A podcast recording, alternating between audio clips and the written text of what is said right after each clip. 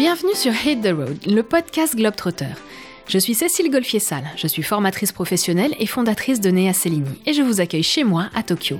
Avec ce podcast, je vous invite à rencontrer des hommes et des femmes francophones comme moi expatriés au Japon.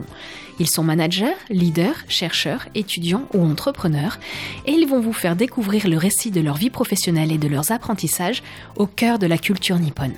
Alors Tokyo et Yokoso. Bienvenue à Tokyo et bonne écoute.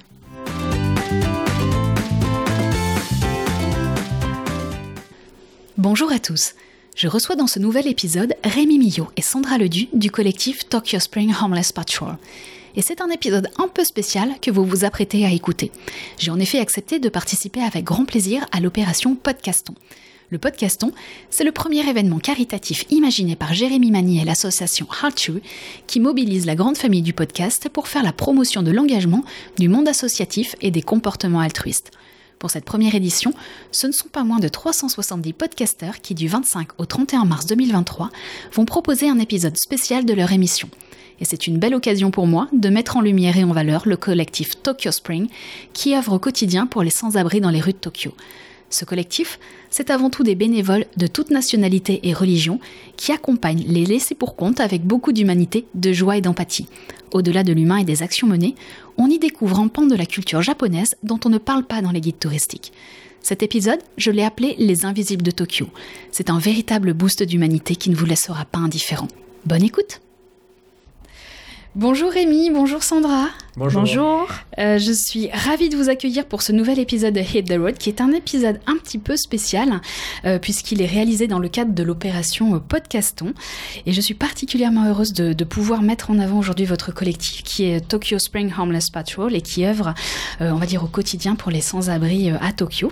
Alors aujourd'hui, on va s'éloigner un tout petit peu du domaine professionnel qu'on a l'habitude d'aborder euh, dans ce podcast, mais on va bien sûr rester au cœur de la culture japonaise.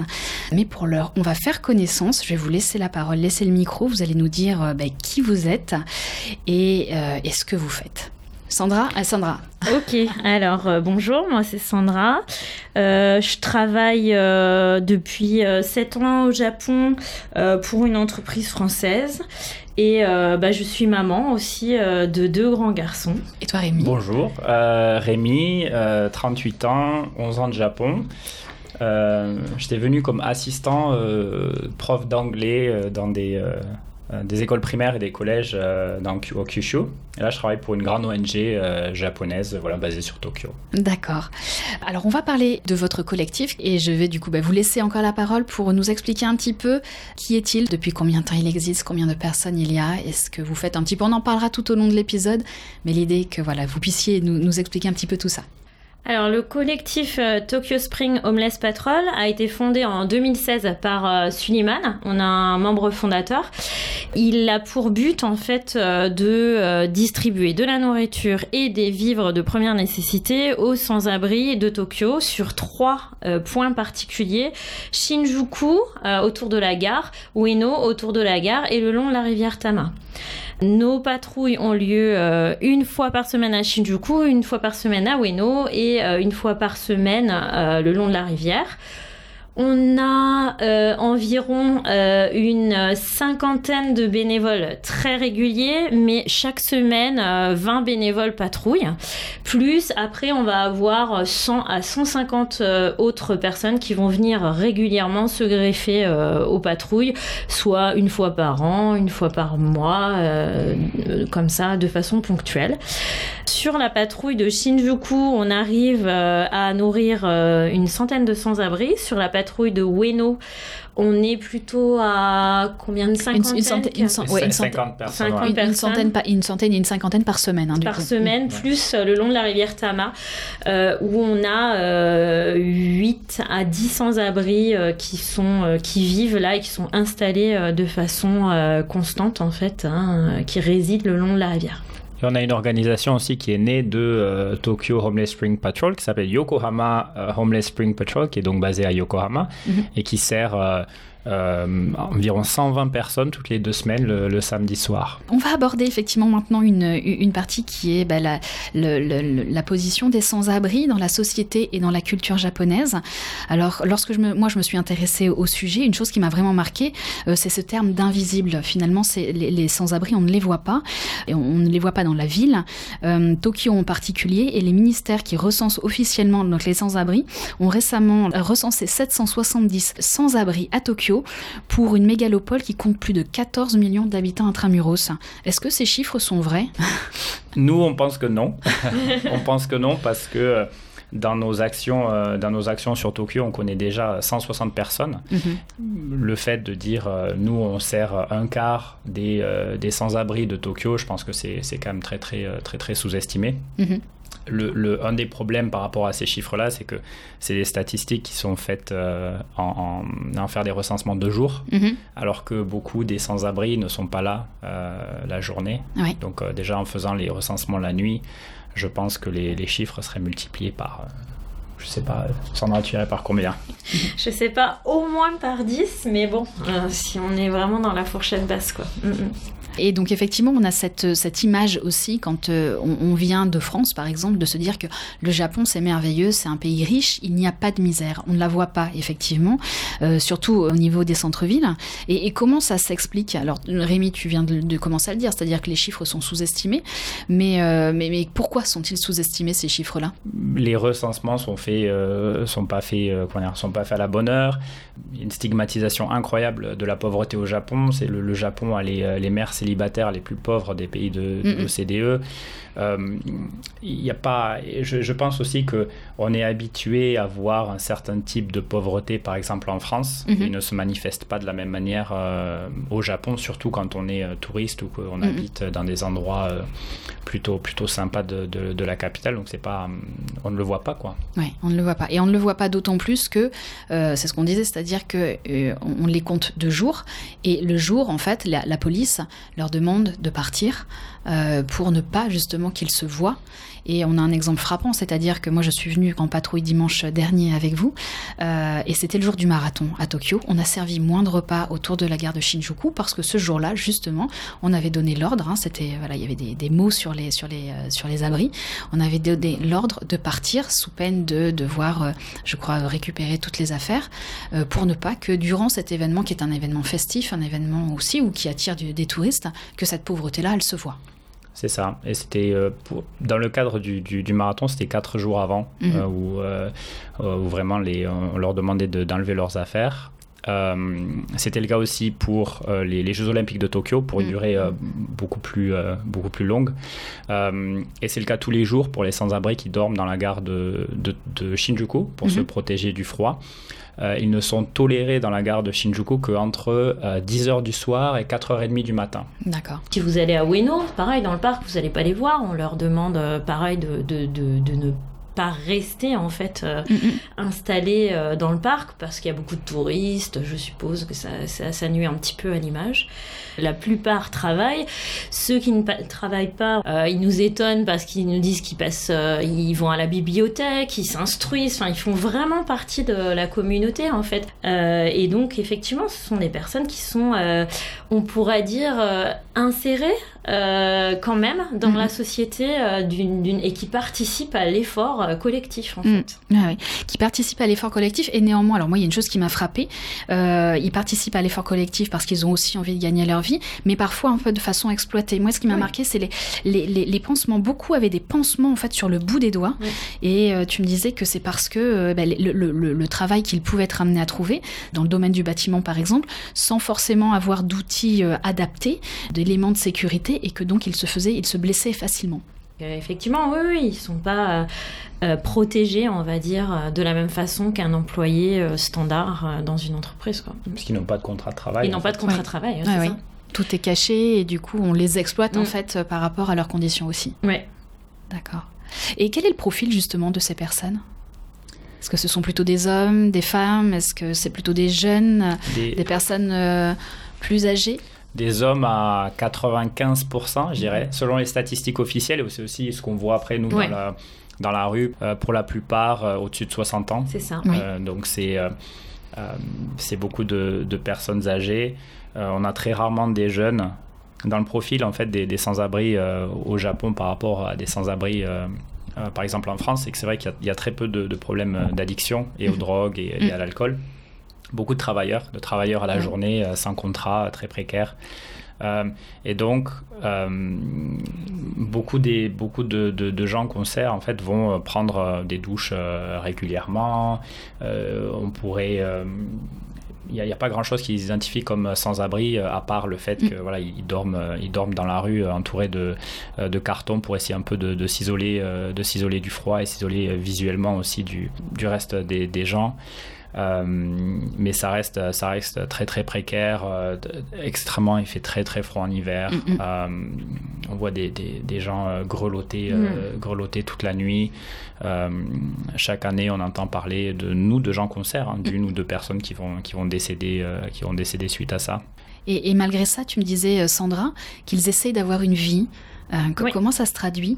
Bah, C'est ce qu'on disait pour ceux qui travaillent, euh, ils euh, cachent euh, même le. Enfin, ils sont employés par des entreprises et ils cachent même le fait de, de vivre dans la rue, quoi. Pour ceux qui ne travaillent pas, certains vont, par exemple, à l'église. Donc ça, ça nous a beaucoup étonnés. et ils rencontrent d'autres personnes dans ces communautés. et, du coup, pourquoi ils vont à l'église? Parce que alors le Japon n'est pas une religion chrétienne. Euh, qu'est-ce qui les pousse à aller à l'église? Moi, je pense pas que ce soit la foi, mais bon, c'est peut-être. non, je pense plutôt que c'est parce qu'ils se sentent à appartenir à un groupe, à une communauté, ce qui est très important euh, dans la société japonaise. Mhm. Et euh, effectivement, ils peuvent aussi rencontrer des personnes. Et ils le disaient dans les interviews aussi que Rémi a fait. eh bien, ils, ne, sont pas reconnus comme sans-abri dans ces groupes-là. En mhm. fait, ils vont mhm. rencontrer d'autres personnes. Et donc, ils vont créer des liens, ils vont discuter d'autres sujets. Et ils essaye de ne pas, euh, de ne pas se faire euh, découvrir, démasquer en fait, on va dire. Hein, et, et, ça leur permet bah, de se sentir euh, quelqu'un, quoi, de se sentir humain, vivant, je pense. Oui, je, rebondis sur ce que tu viens de dire, c'est-à-dire que la communauté, effectivement, qu'on appelle le mm. Sanken, qui est un des piliers de la culture euh, japonaise et qui régit la vie en société et en entreprise aussi. Quand on vit euh, dehors, c'est vrai que du coup, cette, ce, ce Sanken-là, il n'existe plus forcément. Est-ce que, malgré tout, comme tu le dis, le fait de vouloir appartenir à une autre communauté et de la créer aussi au travers de leur, euh, des relations qu'ils peuvent créer entre eux, est-ce que c'est une forme de, de reconstruction de communauté? Je, vais, euh, je vais commencer par une anecdote pour illustrer, mais euh, par exemple, quand les sans-abri euh, installent leur carton dans la gare de Shinjuku, il y a, moi, ce qui m'a frappé, c'est qu'il y a un des sans-abri qui a le scotch. Donc, mm. ils arrivent avec des cartons propres. Euh, qui sont bien pliés. Alors je ne sais pas s'ils vont toujours les chercher euh, neufs, etc. Mais ils sont super organisés. Et puis il y en a un qui, qui a le scotch, qui partage le scotch. Et donc euh, ils sont organisés en, en société, ils, se, ils sont solidaires et, et ils recherchent enfin cette solidarité, ils se protègent aussi, je pense, mutuellement. Euh, et, donc, oui, ils recréent leur, leur, euh, leur communauté, ce qui est très important dans la société japonaise. Et, beaucoup parlent du fait aussi que c'était très dur, euh, que quand ils sont devenus sans-abri, ils, erraient un petit peu dans, dans, la ville ou dans les villes, ils ne savaient pas trop où aller. Et puis ils, étaient, ils avaient un peu honte, donc ils se cachaient un petit peu et puis ils commençaient seuls. Puis quand ils ont trouvé une communauté telle qu'il peut exister à Shinjuku. Ce qu'on appelle communauté, c'est juste en fait beaucoup de sans-abri qui habitent au même endroit ils, euh, ils, se sont sentis moins honteux et euh, ils ont eu l'impression d'appartenir à, à, une nouvelle communauté, mhm. euh, en quelque sorte. Et pour certains, c'est c'est difficile de quitter cette communauté mhm. parce que c'est une nouvelle famille et ce serait l'équivalent de, de, quitter sa, sa famille. Mhm. Je pense que la communauté, vraiment, c'est tout au Japon. Et, et pour, et pour les gens, entre guillemets, normaux qui travaillent et pour les, les sans-abri. Un autre truc aussi que je voulais rajouter dans les anecdotes, c'est que quand il, euh, y a un des sans-abri, de, quand on fait une patrouille, qui n'est pas là parce qu'il est encore en train de travailler, eh ben ses copains, ils lui prennent son repas, quoi. Toujours. Son repas est toujours là et euh, on, il l'attendra quand il arrive euh, le soir. Donc ça, c'est quelque chose de, vraiment frappant. Euh, Rémi, je rebondis aussi sur ce que tu disais tout à l'heure sur, sur la honte Mhm. et sur l'honneur. C'est vrai que c'est une c'est- quelque chose qui est primordial euh, de- dans ce cadre-là. Et il y a une phrase, moi, de Suleiman, donc qui est le, le fondateur euh, du collectif, euh, qui m'a marqué, euh, qui, qui dit que voilà, qui renvoie finalement euh, ces personnes à leurs conditions de sans-abri en disant que euh, bah, finalement, si vous êtes sans-abri, c'est votre faute et vous êtes la honte du Japon. La phrase est quand même super forte, mais elle est quand même aussi identifiante d'une culture japonaise qui n'accepte pas l'échec et qui n'accepte pas le déshonneur et le déshonneur entre autres d'être dans la rue. Moi, je trouve que cette phrase, elle est très parlante parce que euh, le, le Japon a vraiment l'impression que il donne toutes ses chances Mm. à tout le monde et que euh, si une personne ne réussit pas au Japon, c'est que la personne n'a pas fait le maximum, Mhm. n'a pas euh, gambaru enough Mm. euh, ou n'a pas ne sait pas n'a pas fait les bons sacrifices ou les bons choix et du coup c'est la faute de l'individu Mhm. c'est pas la faute du système et ce qui reste à l'individu c'est de bah, d'aller à l'écart de la société du Mhm. coup. Et, et pourquoi la, réa- la, la société réagit si violemment à la rencontre? On a, on a cette impression de déshonneur et, et finalement c'est oui c'est votre faute si vous êtes dans la rue.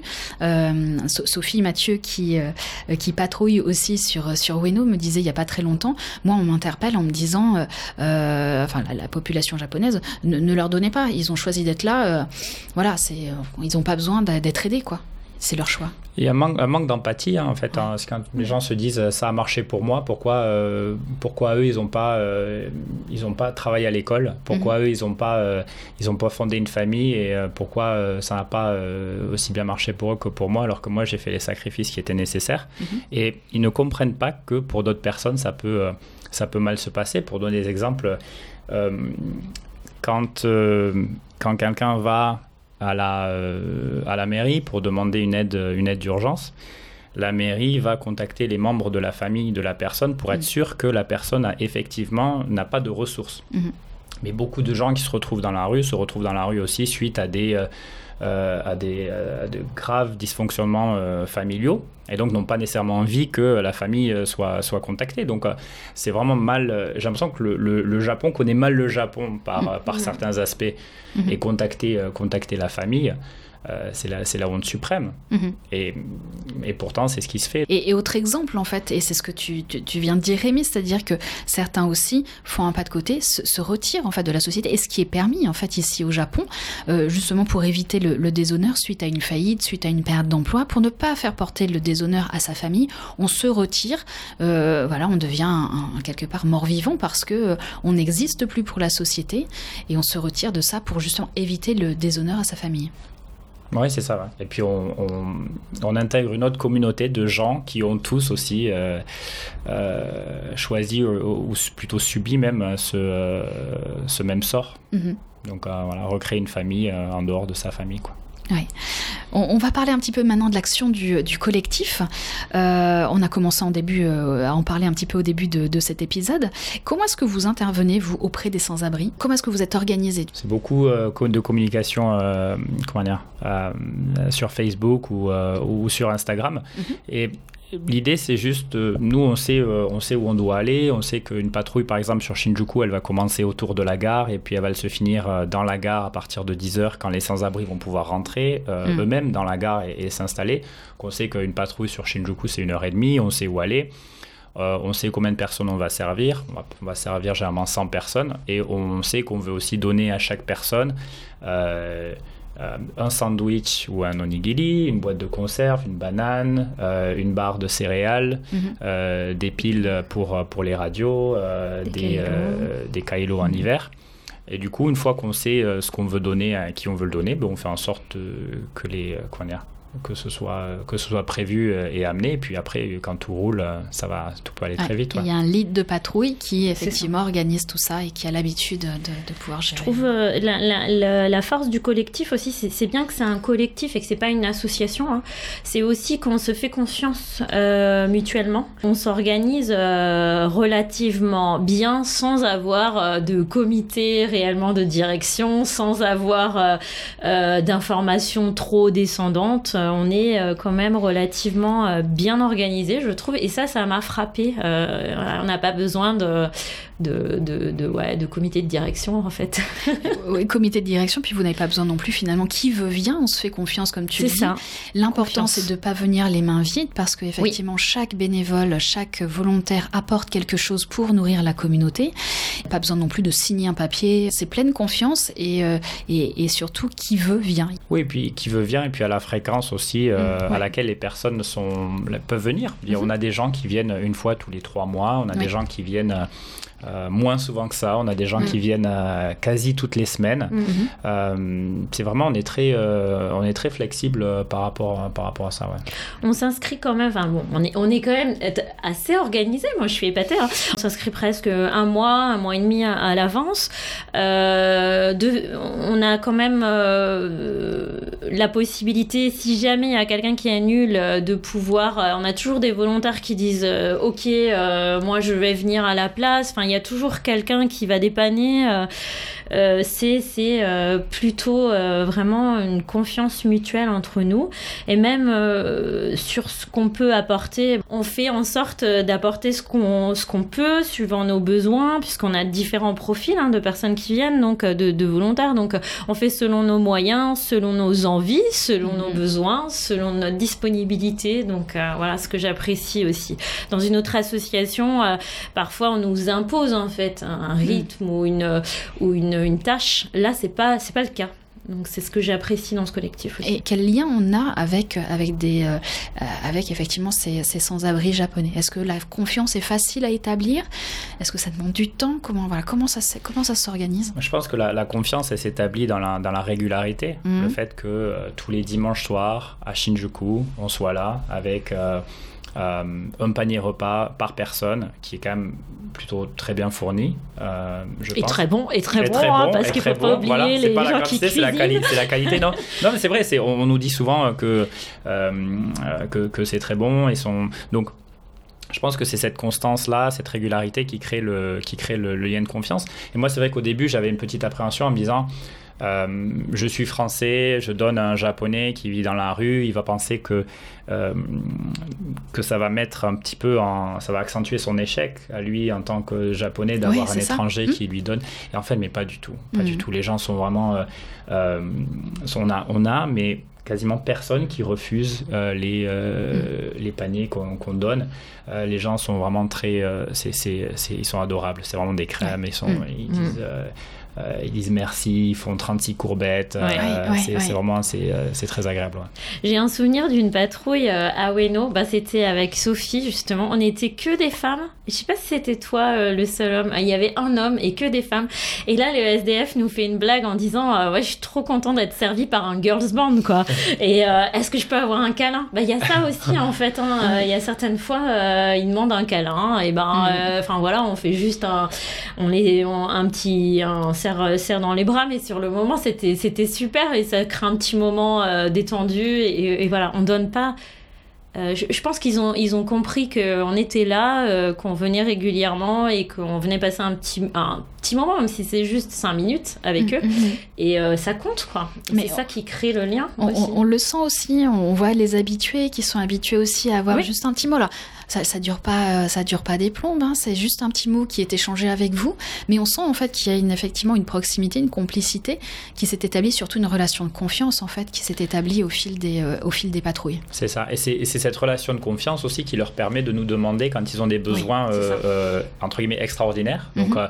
en hiver, on a beaucoup de gens qui nous demandent des sacs de couchage, mhm. qui nous demandent des manteaux, des écharpes. Et c'est vrai que au début, nous, on se baladait avec euh, pas mal de choses euh, qu'on proposait aux gens, mais comme euh, la plupart sont, doivent être très mobiles, mhm. ils refusaient beaucoup. Et le fait que on y soit toutes les semaines, ça établit voilà, cette, cette relation-là qui fait que il, vraiment, il, n'hésite pas du tout à, demander. Donc, ça peut mhm. être des chaussettes, ça peut être des, des, dessous le corps, oui. ça peut être voilà, ça peut être manteau, sac de couchage, etc. mais jamais, jamais sans abuser.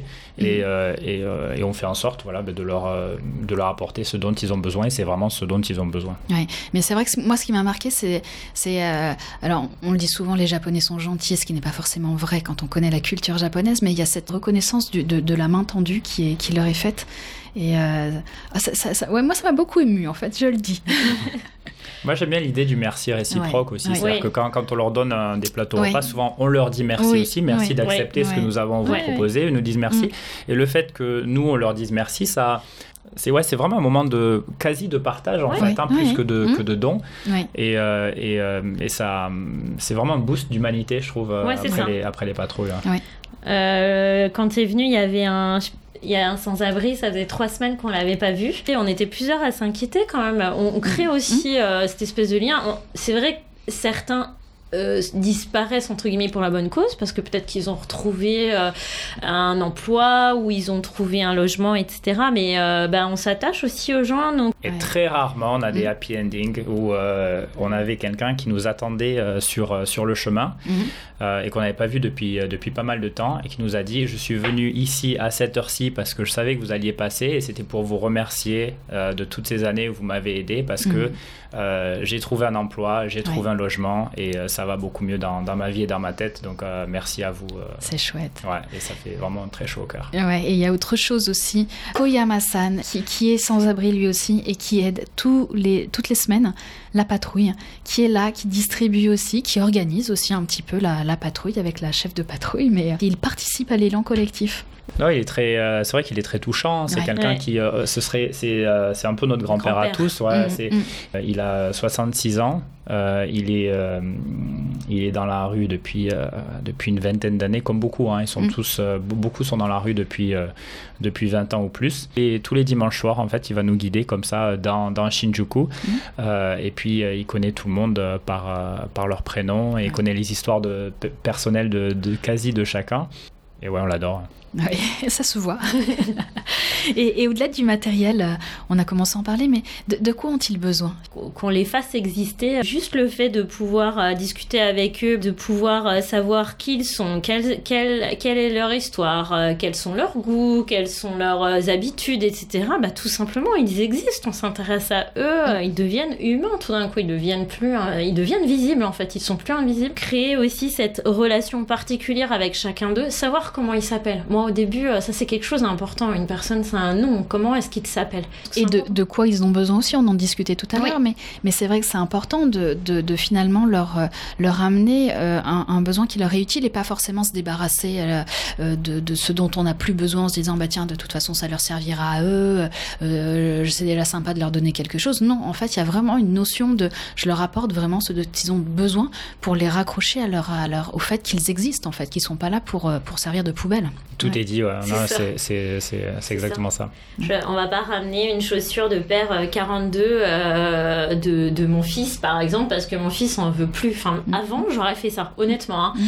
Avant, j'aurais fait ça, une paire de chaussures qui est en bon état. Non, non, non. En fait, je vois plus les choses de la même façon. Bon, ils sont quand même pleins une fois de thé nigiri, non?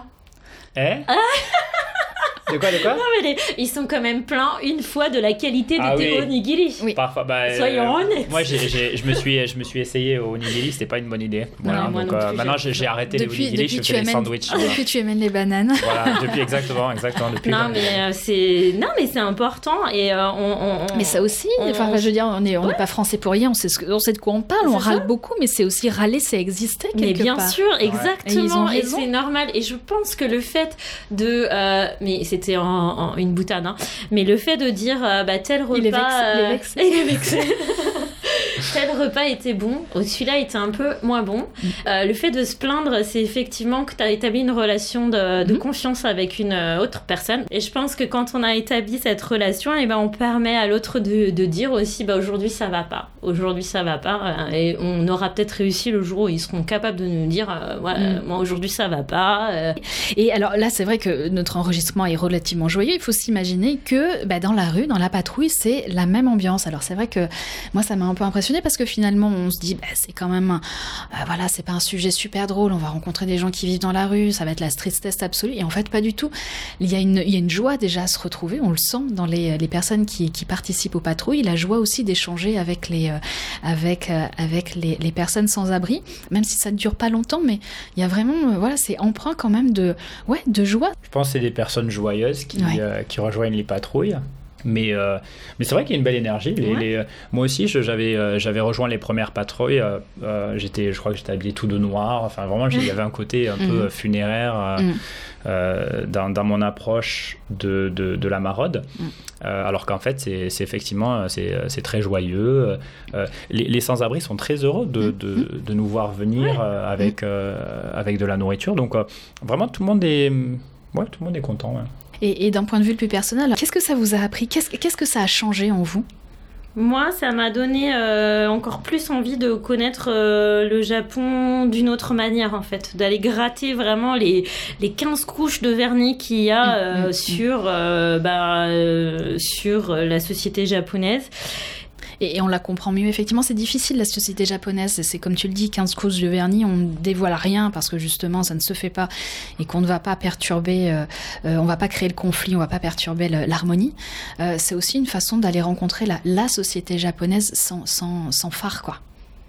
Oui, et de, de pas et d'en être acteur en fait. Je trouve que c'est mm. très facile au Japon de rester spectateur un petit mm. peu en disant euh, moi, je viens de la France, c'est une autre culture, euh, donc je suis un petit peu passif par rapport mhm. à tout ça. Je vois la, la, société un petit peu vivre devant mes yeux.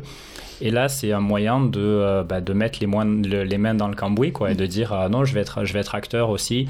Je vois des choses qui me plaisent pas. Et euh, mhm. malgré ma condition d'étranger au Japon, bah, je peux aussi je peux aider les Japonais à transformer, à transformer un petit peu le, Japon et à rajouter du social aussi dans un pays qui peut être parfois un petit peu, un petit peu froid avec une machine comme ça, un système à. Mhm.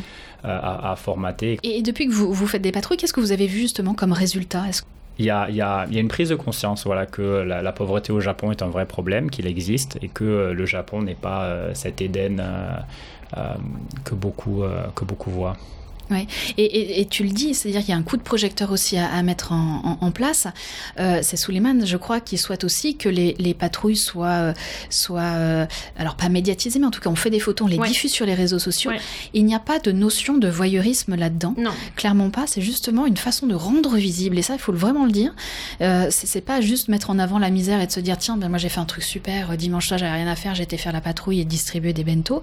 L'idée, c'est vraiment de se dire on voit, on les rend visibles et quelque part on retourne, on reboucle aussi sur le sentiment d'exister, c'est-à-dire qu'on les rend visibles aux yeux de la société, ce qu'ils ne sont pas dans la, dans la vraie vie, quoi. Oui, quand on, on fait euh, les patrouilles, à chaque fois, il y a une personne qui est chargée de prendre les photos. Mhm. Euh, bien sûr, on essaye de prendre des photos où on ne montre pas euh, les visages des personnes. Et, ça permet aussi de ne pas nier une réalité. Beaucoup, de, beaucoup de japonais, beaucoup de mhm. japonais à qui on parle nous disent non mais c'est euh, ils sont pas c'est pas vraiment sans abri, c'est du domaine de l'anecdotique. Euh, mhm. Ces gens-là, ils existent dans vos, euh, dans vos rêves, mais ils n'existent pas, ils n'ont pas de réalité comme ça dans la rue. Et en, en, prenant en photo ce qu'on fait, ça permet de leur, de leur donner vie. Et puis aussi, nous, ça nous permet euh, d'avoir euh, d'avoir plus de dons parce que sinon, sinon on serait que l'action. Ouais, voilà, on montre on montre l'action euh, au, quotidien. Justement, ce que moi je trouvais pas avant dans dans mon engagement avec d'autres ONG qui parfois c'était juste un engagement financier. Là, vraiment, on voit la, la réalité, comment sont utilisés les dons les dons des gens et à plusieurs niveaux. Rémi, tu disais tout à l'heure que finalement, dans l'esprit des Japonais, le, les sans-abri, en tout cas la pauvreté n'existe pas forcément, et que ils, vont même jusqu'à dire que bah non, en fait, c'est des gens qui font ça pour rigoler, qui se mettent dans la rue. Euh, euh, en fait, ils sont riches, mais euh, voilà, ils cherchent une autre expérience de vie, donc ils, disent qu'ils sont sans-abri. C'est quand même fou d'aller jusque, jusque à penser ça. Ouais, c'est des choses qui nous ont été dites mhm. par, par des Japonais pendant en plus pendant qu'on faisait les patrouilles. Donc c'est mm. pas c'était pas sur Facebook ou autre, c'était des gens qui venaient nous voir en disant non, leur donnez pas, ils font semblant mm. d'être d'être sans abri. C'est un déni, ouais, un déni du, un déni du réel, d'un Japon aussi, d'un Japon qui leur plaît pas. Ils voudraient que euh, on reste euh, comme ça amoureux des geishas et des sushis et que on, Et des onigiri. et des onigiri, voilà, de certains onigiri. voilà, qu'on qu'on découvre pas, voilà, ces, ces autres couches de vernis justement qu'on Mm. qu'on vienne pas gratter nous en tant que, surtout en tant qu'étrangers. Et, et du coup, on parlait de, de, de visibilité. J'aimerais qu'on parle aussi de ton projet, euh, Rémi, qui s'appelle Human of Tokyo. Est-ce que Mhm. tu peux justement, alors c'est tout à fait lié à la visibilité Ouais, qu'on peut donner aux, aux personnes sans abri. Est-ce que tu peux nous en parler un petit peu? C'est une série de portraits Mhm. euh, de sans-abri qu'on peut retrouver euh, euh, sur la page euh, Facebook de Tokyo Spring Homeless Patrol. Bah, L'idée, ça venait aussi, c'était, ça venait d'une frustration que nous on avait, on se disait, bah, on ne connaît pas vraiment les gens à qui on distribue de la nourriture, on échange, euh, on échange euh, des, des sourires, des courbettes, et puis on dit, on dit merci, mais en fait, on ne connaît pas trop leur, leur parcours de vie. Et euh, et il y a beaucoup de, de préjugés aussi sur les gens, comme on en a parlé, des gens qui sont dans la rue au Japon. Donc, on voulait un petit peu euh, prendre le temps, Mhm. euh, s'asseoir avec eux, et puis un petit peu découvrir d'où ils venaient. On a appris que qui passaient beaucoup de temps à la bibliothèque. Mhm. Euh, ça, on savait pas du tout. Euh, on a appris que beaucoup travaillaient. On, on se rend compte vraiment, c'est des, c'est des humains, c'est des, des personnes qui vivent dans la rue. Mais c'est des personnes avant tout. Ouais, Et donc, c'est des reportages écrits C'est ça, et appuyés par, par des magnifiques portraits photos. c'est ça, c'est ça. Et là, on a Et qui est le photographe, du coup? Damon Coulter. pour le citer. Alors on va faire une, une dernière partie qui est une partie quand même malgré tout très très importante, c'est comment vous aider, de quoi vous avez besoin d'un point de vue bénévole, d'un point de vue matériel. Alors, si vous n'êtes pas sur euh, Tokyo ou sur le Japon, si vous ne résidez pas euh, au Japon, vous pouvez nous aider parce qu'on a une liste. euh, Est-ce que je peux citer la marque? On ça une- commence par un A, ça finit par zone. Ouais, c'est Voilà. ça. On a une liste de, de dons sur laquelle vous pouvez passer commande. Et la commande, elle va être délivrée directement chez un de nos bénévoles. N'hésitez pas, on a besoin énormément de dons de nourriture. Euh, et si vous êtes sur Tokyo, Ah, si vous êtes sur Tokyo, euh, bah, vous pouvez euh, nous rejoindre pour une, pour une patrouille. On vous accueillera à, à bras ouverts. On patrouille le dimanche soir sur Shinjuku et le mercredi soir sur euh, Ueno.